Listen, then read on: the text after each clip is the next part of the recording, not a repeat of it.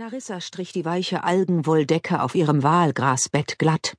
Dann schüttelte sie das Kissen auf und legte es auf das Bett zurück.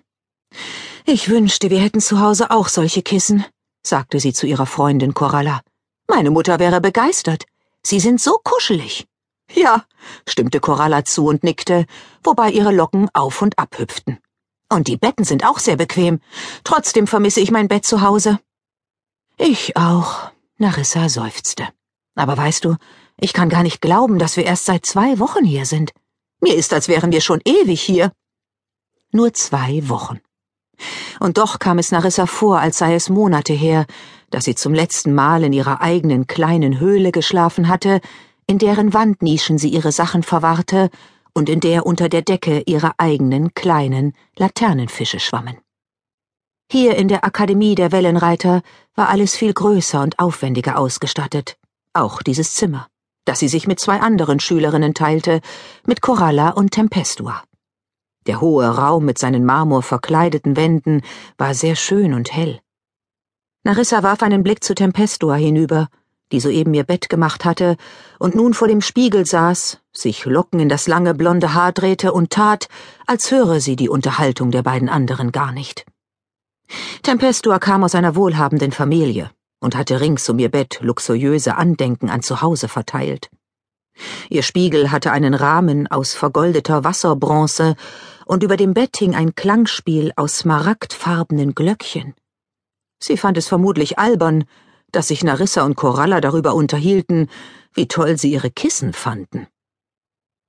Mit einem Algenstück band Narissa ihr langes rotes Haar im Nacken zusammen. Aus einer Wandnische nahm sie ihre Uniform und strich mit der Hand über den weichen und seidigen, aber praktisch unzerreißbaren Stoff. Ich würde meiner Mutter so gern meine Uniform zeigen, sagte sie zu Coralla. Die Stickereien würden ihr sicher gut gefallen. Sie fuhr mit dem Finger an den silbernen Stickereien entlang, mit denen die smaragdgrünen und rubinroten Besetzer an der Taille verziert waren. Coralla schlüpfte bereits in ihre Uniform. Ja, meine kleine Schwester Bella wäre ebenfalls begeistert, sagte sie. Aber sie wird wohl niemals eine tragen. Sie will auch keine Wellenreiterin werden. Sie interessiert sich sehr für Meeresgärten. Ich glaube, wenn sie groß ist, wird sie Gärtnerin.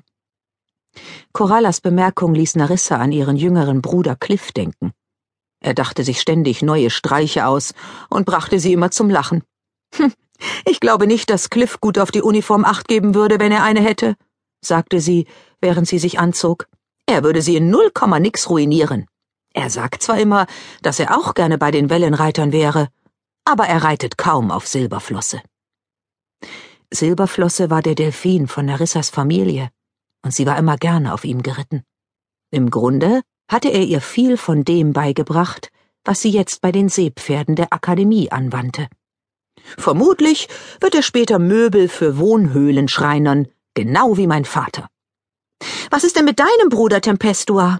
fragte Coralla, die immer wieder versuchte, die unfreundlich dreinblickende Mitbewohnerin in ihre Unterhaltungen mit einzubeziehen. Glaubst du, er will auch in die Akademie? Hm, nein, antwortete Tempestua knapp. Es war typisch für Tempestua so zu antworten, aber Narissa war neugierig. Tempestua erzählte kaum jemals etwas über ihre Familie. Träumt er von einem anderen Beruf? fragte sie. Das geht dich nichts an, erwiderte Tempestua barsch. Narissa runzelte die Stirn. Warum musste sie immer so unfreundlich sein? Ich habe ja nur gefragt, sagte sie. Und Coralla wollte einfach bloß nett zu dir sein. Nett, äffte Tempestua sie nach. Hier in der Akademie geht es nicht darum, einfach bloß nett zu sein. Natürlich nicht. Das habe ich ja auch nicht gesagt, oder? Narissa merkte, wie sie wütend wurde. Tempestua war manchmal einfach unmöglich. Wir sprachen über unsere Familien. Das hat doch nichts mit der Akademie zu tun. Findet ihr nicht, dass es Zeit wird, erwachsen zu werden? fragte Tempestua herablassend, während sie einen Arm in den Ärmel ihrer Uniform einfädelte. Was soll das denn heißen? Narissa merkte, dass sie kurz davor war, ihre Beherrschung zu verlieren.